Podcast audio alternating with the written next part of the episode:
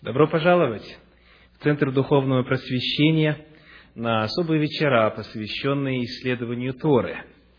Перед нами с вами пять глав, с 12 по 17 главы книги «Бытие». И представить полный комментарий всех этих прочитанных строк, конечно, невозможно. Потому я единственное, на что могу рассчитывать, это обратить ваше внимание на некоторые интересные, труднопонимаемые, возможно, отрывочки, которые нуждаются в дополнительном истолковании и которые чрезвычайно важны. Первое место из 11 главы книги «Бытие», 26 стих. Давайте прочитаем. Откройте Библию. Бытие 11 глава, 26 стих. Фара жил семьдесят лет и родил Авраама, Нахора и Арана. Согласно этому отрывку, кто был старший сын у Фары? Кто? Давайте еще раз прочитаю. Фара жил семьдесят лет и родил Авраама, Нахора и Арана. Кто был старший сын у Фары? Авраам, да? То есть, кажется, что старший должен бы называться первым. Однако, смотрите, что получается. В 11 главе книги Бытие, 32 стих говорит следующее, 11.32. «И было дней жизни Фары 205 лет, и умер Фара в Харане. 205 лет. Первый сын у него родился, когда ему было 70.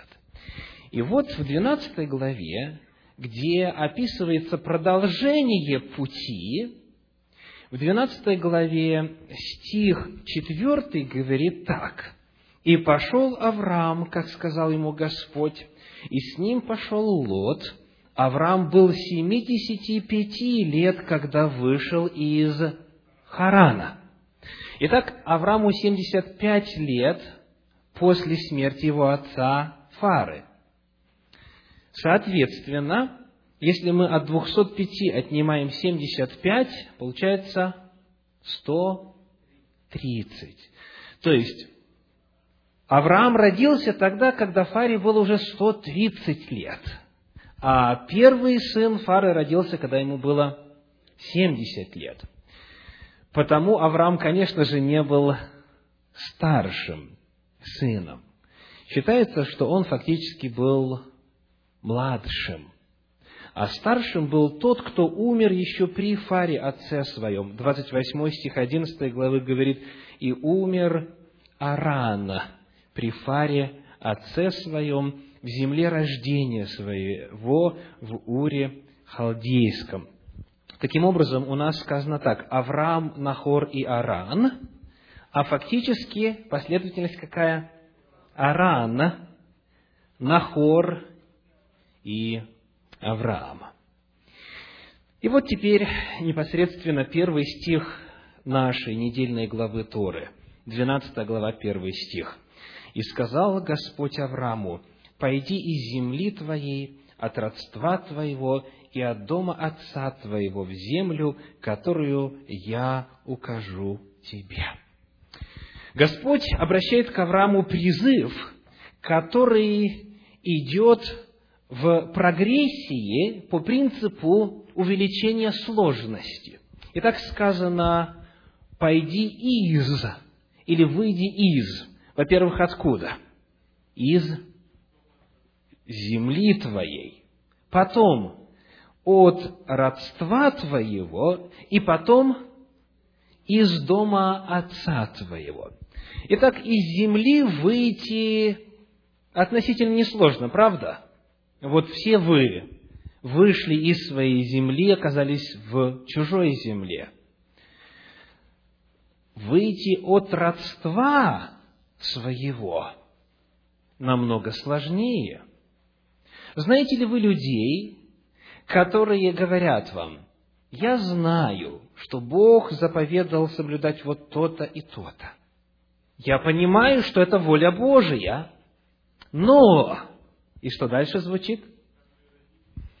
у меня родство, у меня столько-то братьев, столько-то сестер, есть дяди, тети, бабушки, дедушки, и выйти оттуда, оставить их, поменять свое мировоззрение и начать жить по-другому намного тяжелее, чем просто оставить свою страну.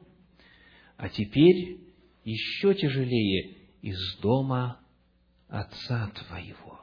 То есть это означает выйти из самого близкого круга и оставить тех, кто тебе ближе всего, родителей твоих, самых близких тебе людей. Выйти из страны, выйти из родства, выйти из семьи. Вот это требуется порою для того, чтобы остаться верным Господу. Кто из вас помнит, где еще схожие слова в Священном Писании есть? О конфликте между семьей и волей Божьей, между обязанностями по отношению к семье и призывом быть верным Богу. Иисус Христос говорит. В действительности, в Евангелии от Матфея, в 10 главе, в стихах с 32 по 38 сказано, Матфея 10 глава, с 32 по 38. «Итак, всякого, кто исповедует Меня пред людьми, того исповедую и Я пред Отцом Моим Небесным. А кто отречется от Меня пред людьми, отрекусь от того и Я пред Отцом Моим Небесным. Не думайте, что Я пришел принести мир на землю» не мир пришел я принести, но меч. И вот почему? Ибо, потому что я пришел разделить человека с отцом его, и дочь с матерью ее, и невестку со свекровью ее, и враги человеку домашние его. Почему? Он объясняет, кто любит отца или мать более, нежели меня, и кто любит сына или дочь более, нежели меня. Очень часто вот эти семейные связи как раз и мешают, удерживают человека от того, чтобы пойти и служить Господу так, как он заповедал. Но Авраам, который в Новом Завете называется отцом всех верующих, сделал этот шаг. Знаете ли вы кого-нибудь кто нуждается в данный момент в том, чтобы быть похожим на Авраама. Может быть, вы в их числе. Чувствуете ли вы, что Господь вас призывает к большему, чем то, что вы сейчас исполняете? И причиной, может быть, как раз является что? То, что оказало в детстве на вас больше всего влияния. Культура, в которой вы выросли, страна, родство, традиции, обычаи и, наконец, сама семья. Хотите быть похожими на Авраама? Будьте готовы, говорит Тора, оставить самое близкое для того, чтобы остаться верным Богу. И вот появляется вопрос. 12 глава, 1 стих говорит очень просто. «И сказал Господь Аврааму, пойди и уйди и четвертый стих, и пошел Авраам. Однажды я слышал проповедь в одной американской церкви, где, истолковывая подобную же ситуацию, только уже описанную в Новом Завете с Иосифом, мужем Марии, когда ангел явился ему и сказал, прими Марию, несмотря на то, что она беременна. И вот этот пастор говорит, не представляю, как это Иосиф мог понять, что-то ему ангел сказал. Потому что ведь его видение могло быть результатом того, что он слишком много пиццы съел накануне вечером.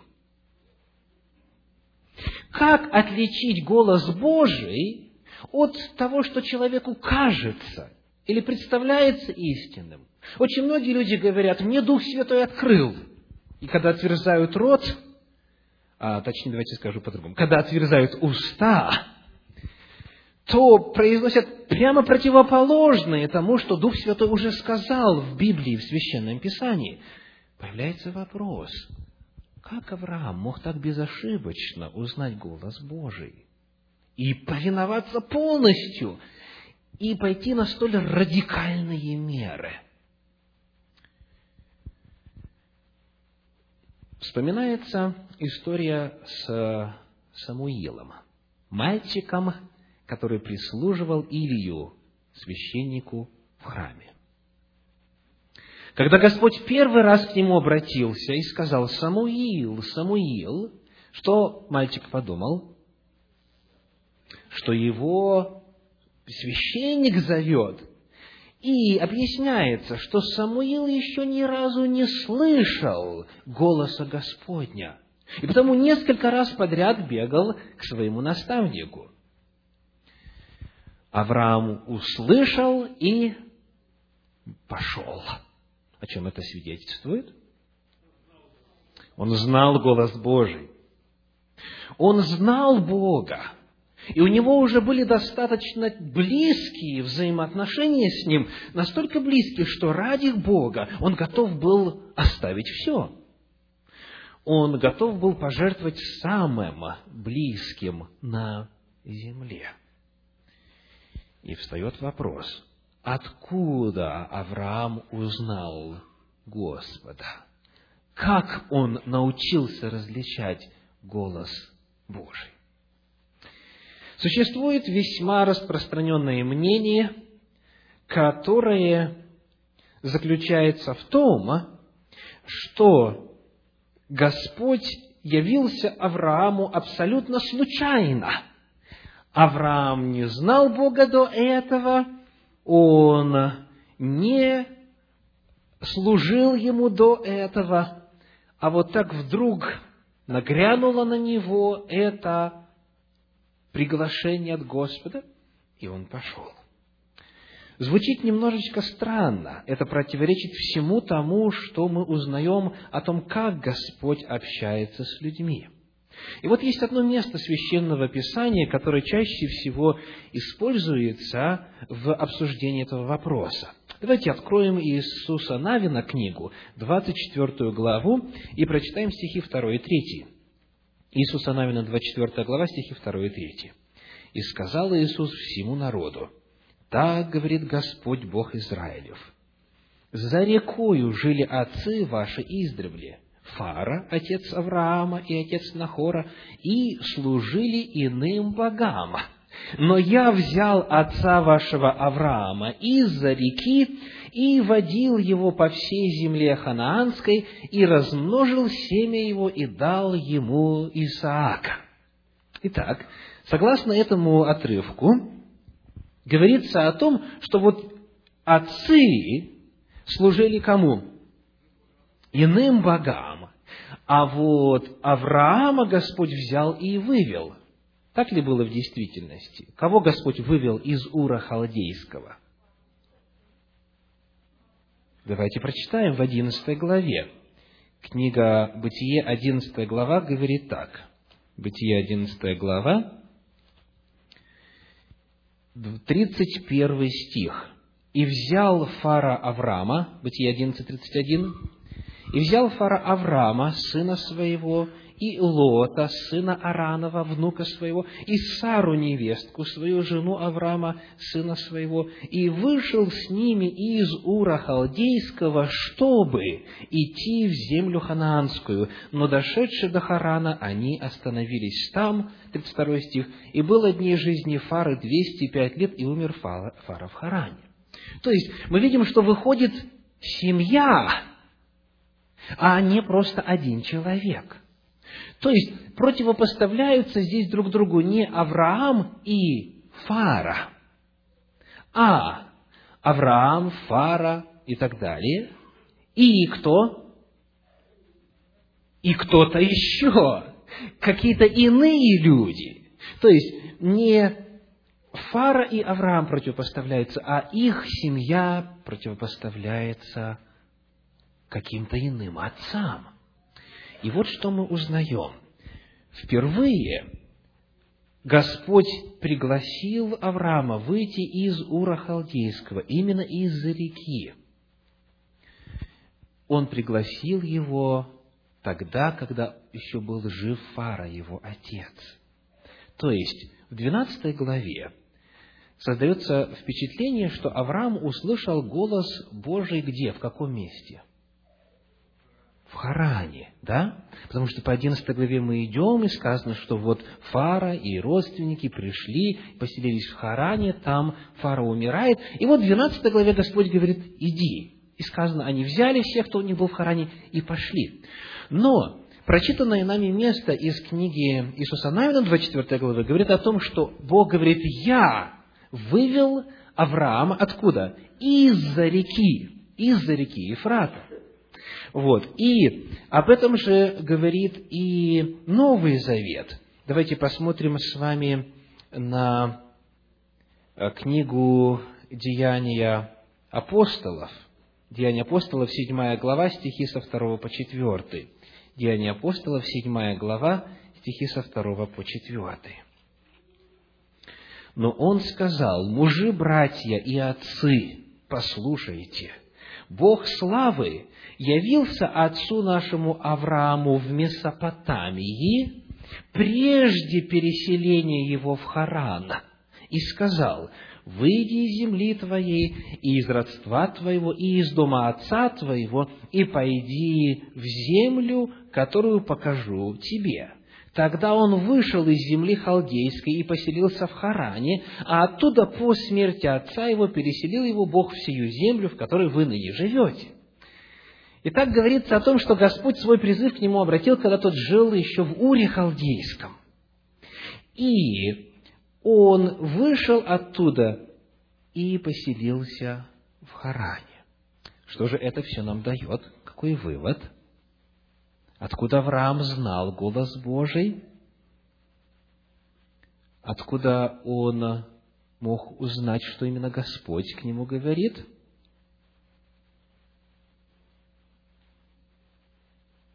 Давайте прочитаем еще несколько отрывков уже, а, или, скажем, возвращаясь назад к Торе. Бытие, 15 глава, 7 стих.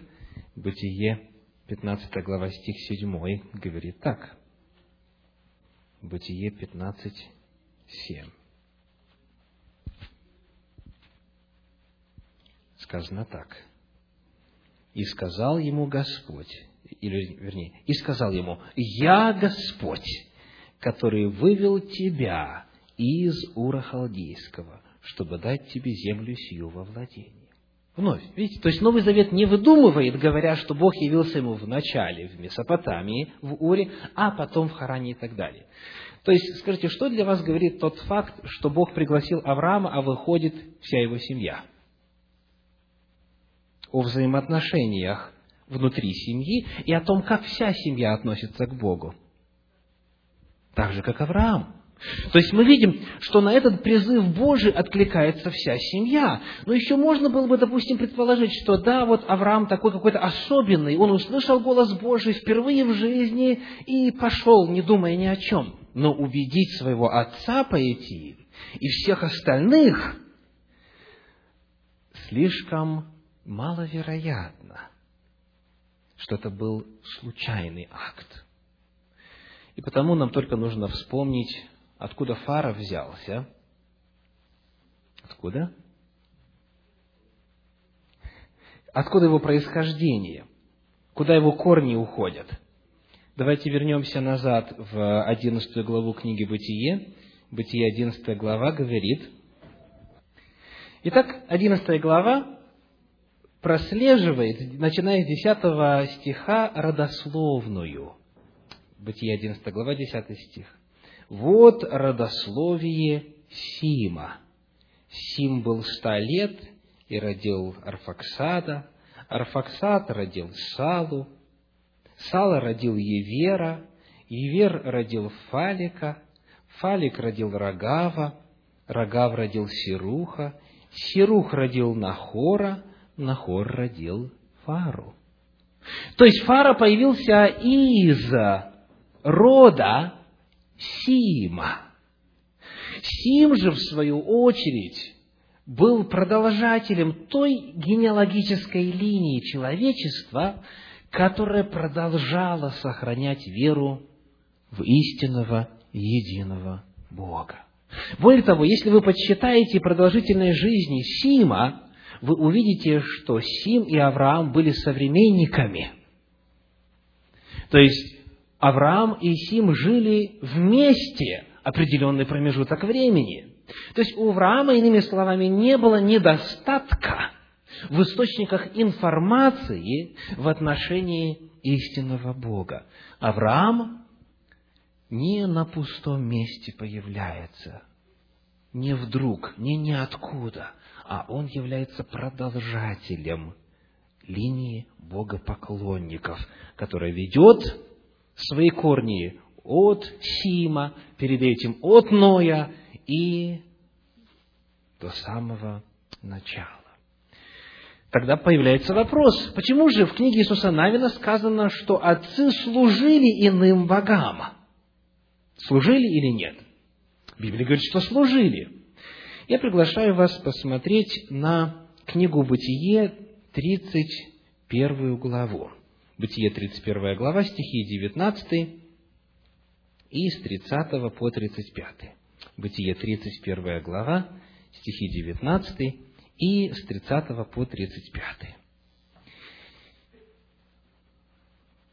И как Лаван пошел стричь скот свой, то Рахиль похитила идолов, которые были у отца ее. И дальше, стихи с 30 по 35. «Но пусть бы ты ушел, потому что ты непременно захотел быть в доме отца твоего. Зачем ты украл богов моих?» Иаков отвечал Лавану и сказал, «Я боялся, ибо я думал, не отнял бы ты у меня дочерей своих. У кого найдешь богов твоих, тот не будет жив. При родственниках наших узнавай, что у меня, и возьми себе». Иаков не знал, что Рахиль украла их. И ходил Лаван в шатер Иакова, и в шатер Лии, и в шатер двух рабынь, но не нашел. И вышедший из шатра Лии вошел в шатер Рахили. Рахиль же взяла идолов и положила их под верблюжье седло и села на них. И обыскал Лаван весь шатер, но не нашел. Она же сказала отцу своему, да не прогневается господин мой, что я не могу встать перед тобою, ибо у меня обыкновенное женское. И он искал, но не нашел идолов. Итак, э, Лаван, скажите, кто? Идолопоклонник? Или нет?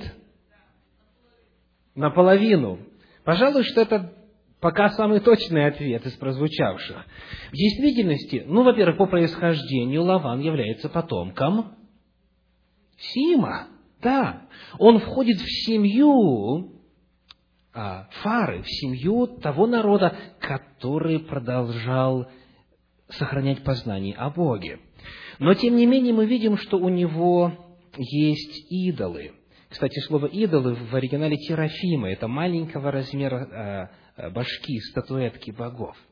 Но несмотря на то, что в действительности у него были вот эти идолы, Священное Писание вместе с тем открывает нам кое-что очень важное на эту тему. Давайте посмотрим книгу Бытие, 24 главу, 8 стихов первых. Бытие, 24 глава, первые 8 стихов. Авраам был уже стар в летах преклонных. Господь благословил Авраама всем. И сказал Авраам рабу своему старшему в доме его, управляющему всем, что у него было, «Положи руку твою под стегно мое, и клянись мне Господом, Богом неба и земли, что ты не возьмешь сыну моему жены из дочерей Хананеев, среди которых я живу, но пойдешь в землю мою на родину мою и возьмешь жену сыну моему Исааку. Раб сказал ему, может быть, не захочет женщина идти со мной в эту землю, должен ли я возвратить сына твоего в землю, из которой ты вышел? Авраам сказал ему, берегись, не возвращай сына моего туда. Господь Бог неба который взял меня из дома отца моего и из земли рождения моего, который говорил мне и который клялся мне, говоря, потомству твоему дам сию землю, он пошлет ангела своего перед тобою, и ты возьмешь жену сыну моему оттуда, только сына моего не возвращай туда. И так появляется вопрос. Почему для того, чтобы найти невесту сыну Исааку, Авраам говорит, иди, говорит, иди к моим родственникам. Если родственники поклоняются идолам, и хананеи поклоняются идолам, какая разница? Давайте посмотрим. В 24 главе 31 стих, Бытие 24, 31. «И сказал», это слова Лавана, «и сказал, войди, благословенный Господом, Зачем ты стоишь вне? Я приготовил дом и место для верблюдов. Это речь Лавана. Лаван говорит, войди, благословенный Господом. И в оригинале слово Господь – это не что иное, как священное имя Божье, четырехбуквенное, которое по-русски произносится как Иегова или Яхве. То есть мы видим, что Лаван знает истинного Бога. А дальше, в этой же главе, стихи 50 и 51, 50 и 51 говорят, «Вот Ревека пред тобою, возьми и пойди, пусть будет она женою сыну господина твоего, как сказал Господь». Снова то же имя. «Вот Ревека перед тобою, перед этим 50 и отвечали Лаван и Вафуил и сказали, «От Господа пришло это дело. Мы не можем сказать тебе вопреки ни худого, ни доброго». Снова не используют священное имя и говорят, «Мы повинуемся». Итак, вывод какой?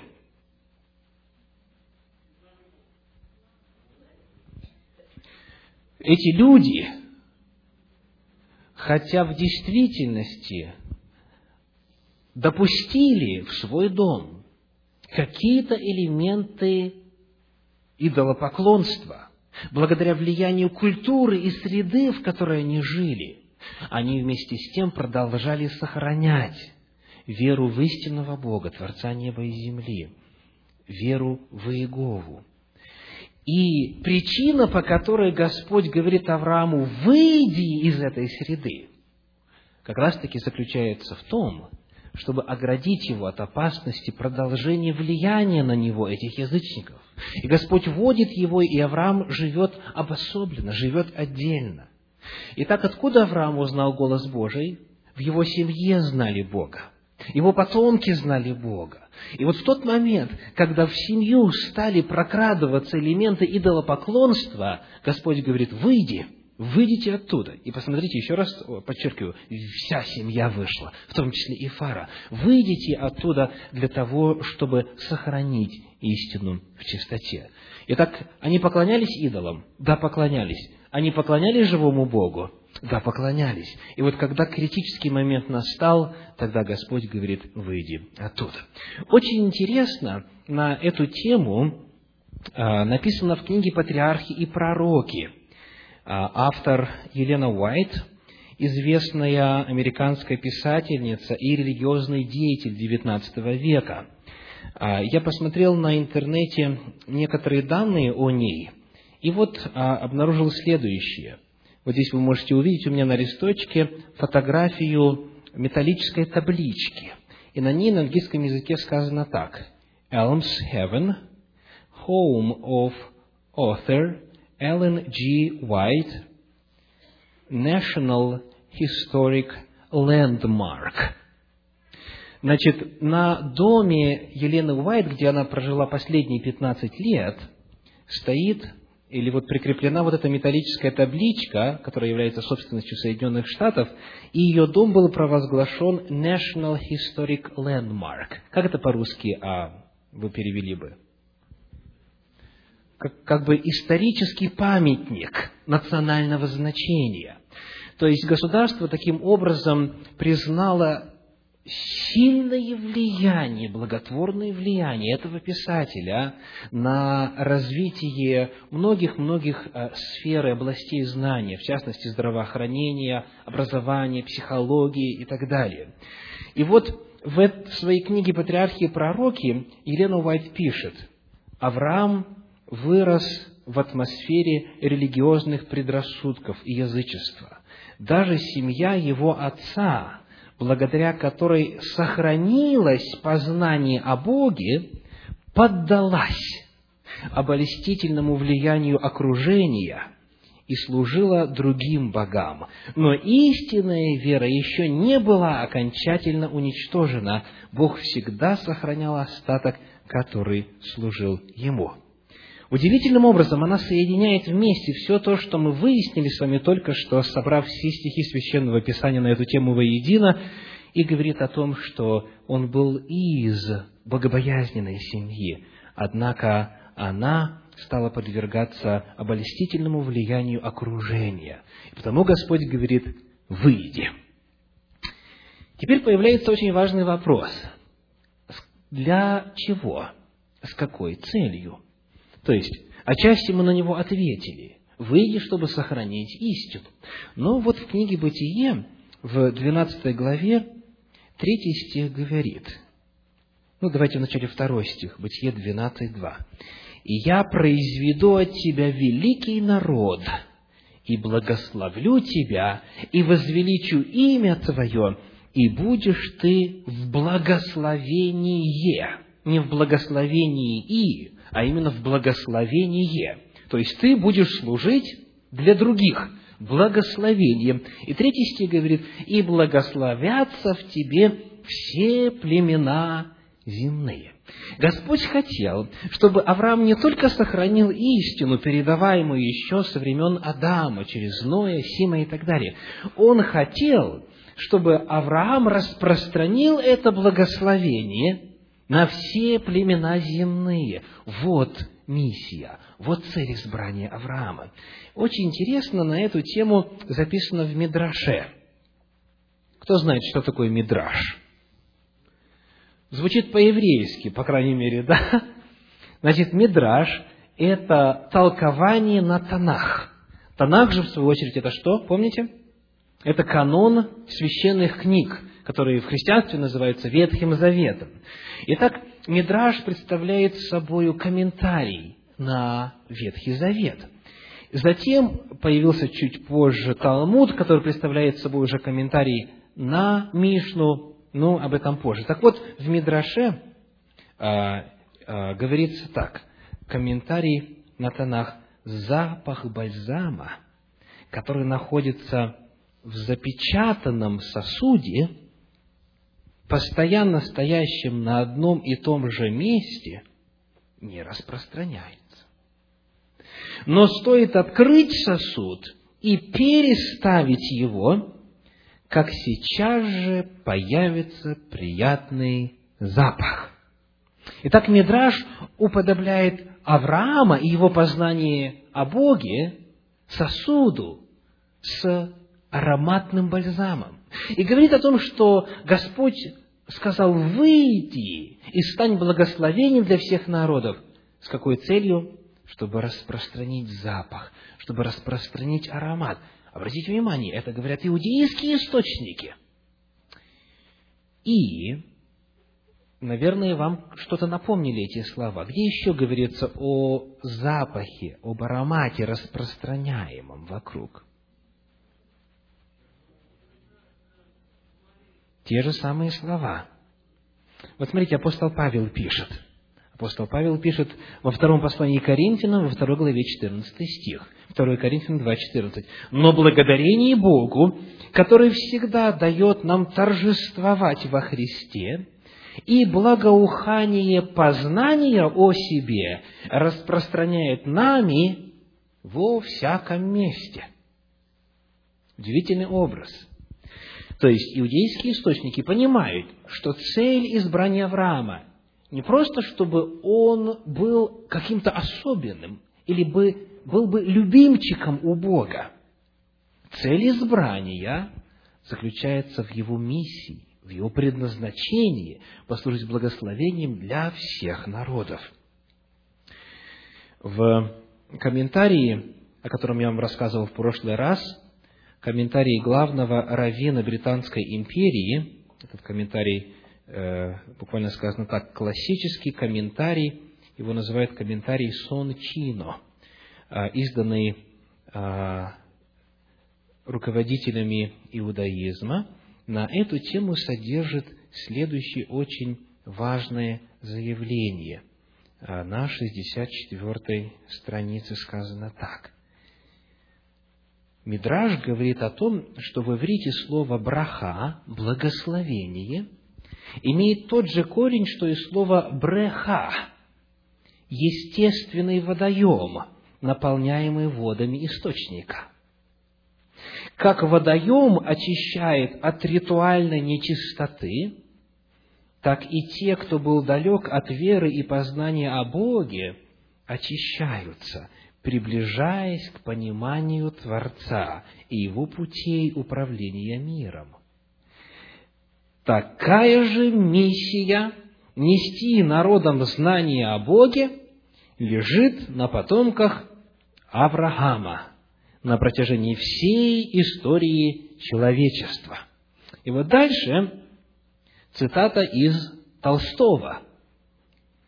Еврей является святым существом, которое опускает с небес вечный огонь и освещает им весь мир.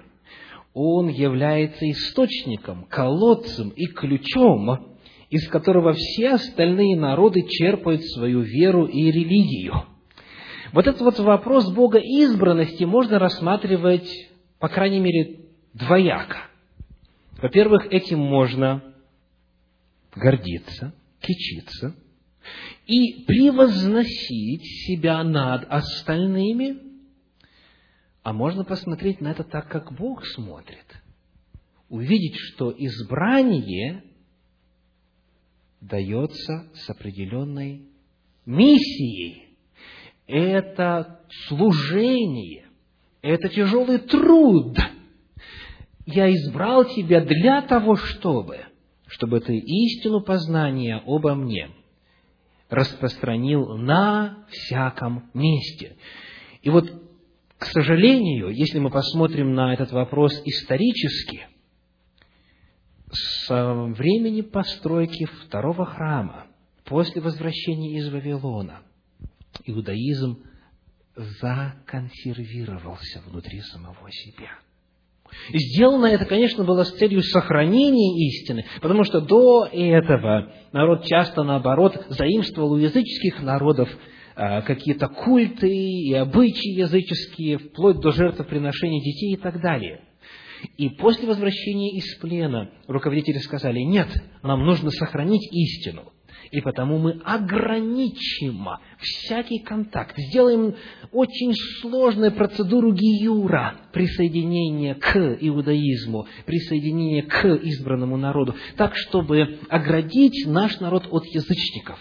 И потому вместо того, чтобы идти, как делал Авраам, и распространять познание о Боге повсюду, а иудаизм того времени сказал, мы займемся самосохранением. И до сих пор, если вы будете разговаривать с нашим русскоязычным раввином здесь, он вам объяснит, если вы скажете, вот я хочу присоединиться к вере Авраама, Ицхака и Яакова. Он скажет вам, он уже это сказал на радио во время прямого эфира, который бывает по понедельникам. Очень сложно не еврею стать евреем. Равин всегда будет подозрительно смотреть, а с какой стати, с какими мотивами человек хочет присоединиться и так далее. Но очень важно, что истолкование на Тору, классический иудейский комментарий на Тору понимает и видит, что цель Бога избрания заключалась в чем? Благоухание на всяком месте, распространение познания истины о Боге. И здесь еще немножечко на эту тему. Мы читаем в 12 главе книги Исход, 5 стих, «И взял Авраам с собою Сару, жену свою, Лота, сына брата своего, и все имение, которое они приобрели, и всех людей, которых они имели в Харане, и вышли, чтобы идти в землю ханаанскую, и пришли в землю ханаанскую. Вновь, тот же самый комментарий, из которого я вам читал только что, говорит о том, что слово «имели», вот здесь сказано, и всех людей, которых они имели в Харане, они взяли и ушли. Слово «имели», я читаю теперь из комментария, буквально «сделали». Мудрецы говорят, пишет комментарий, что тот, кто привлекает человека к служению Всевышнему и убеждает его оставить идолопоклонство, совершает действие, подобное сотворению человека. На что намекает комментарий? Что Авраам и Сара, когда жили в Харане, чем занимались?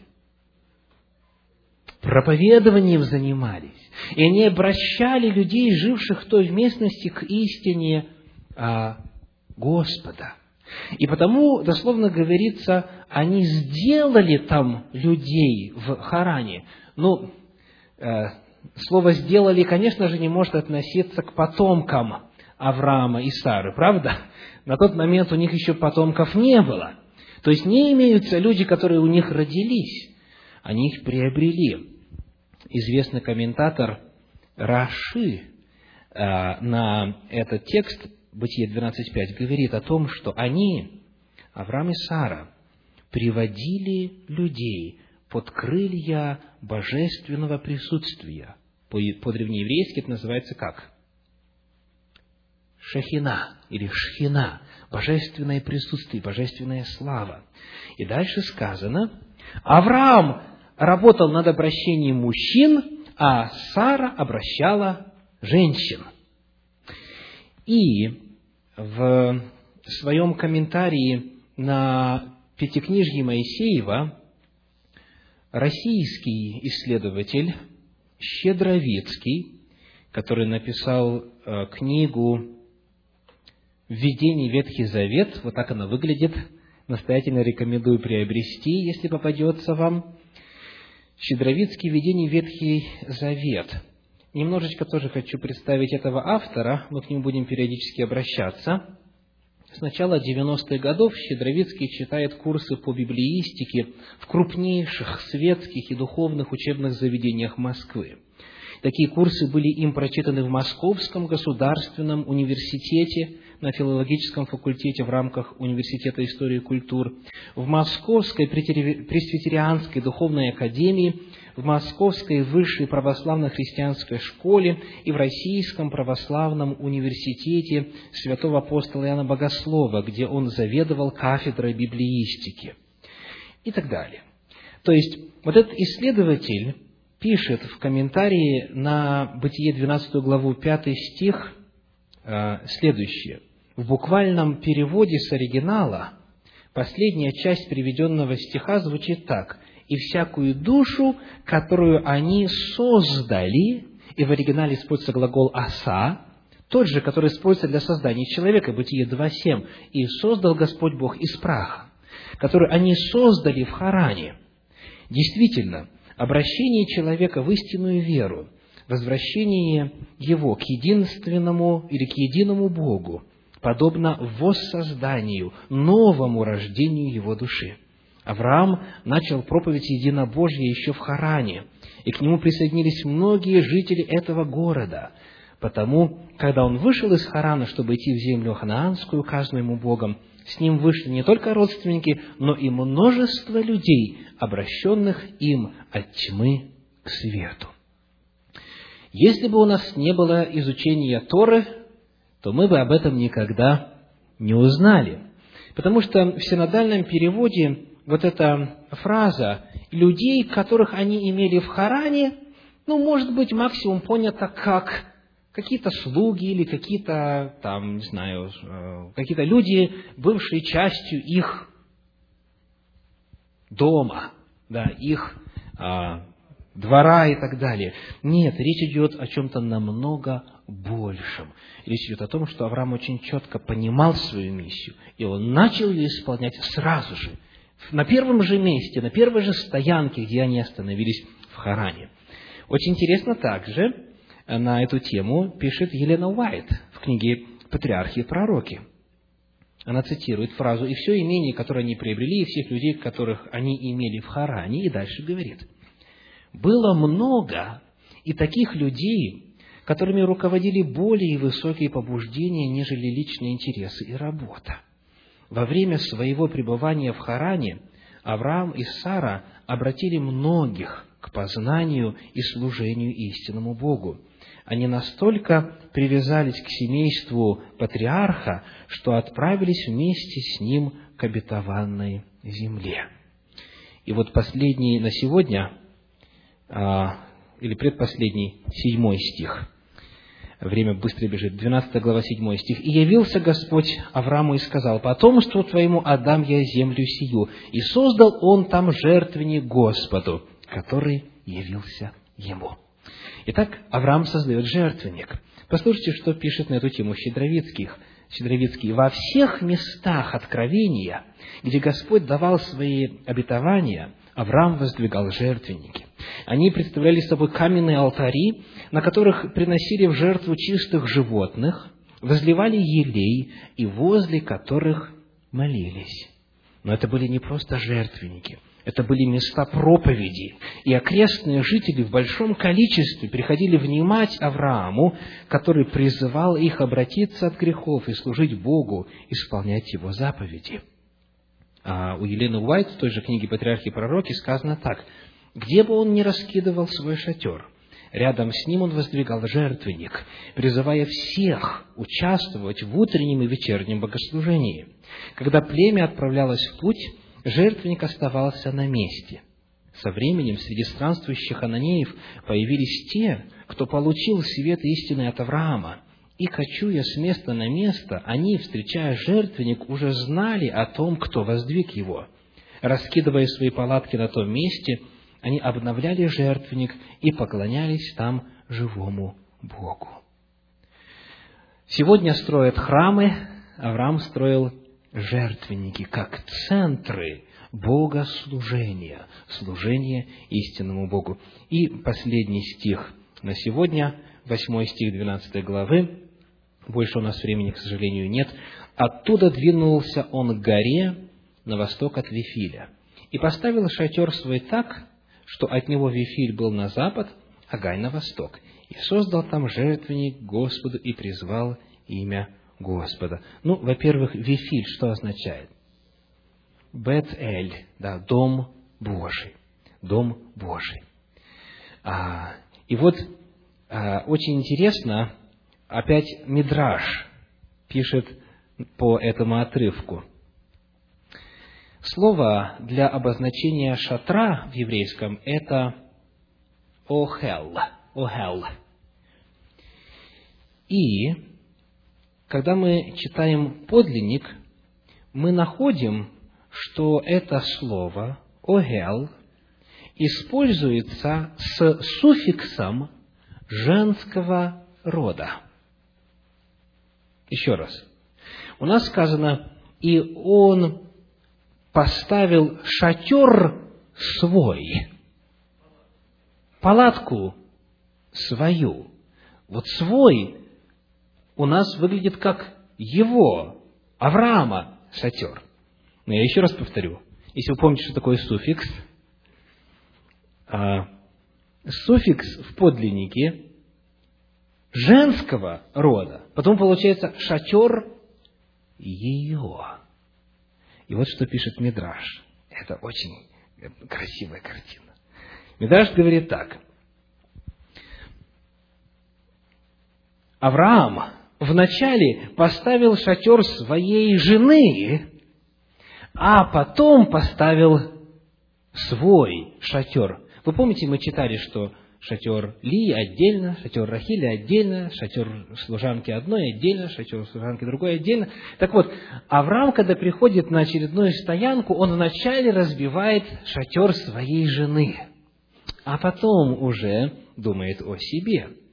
Отсюда Мидраш учит нас, что когда мужу необходимо что-то сделать и для себя, и для своей жены, он в первую очередь должен сделать для жены, а потом уже для себя. Правда, прекрасная картина?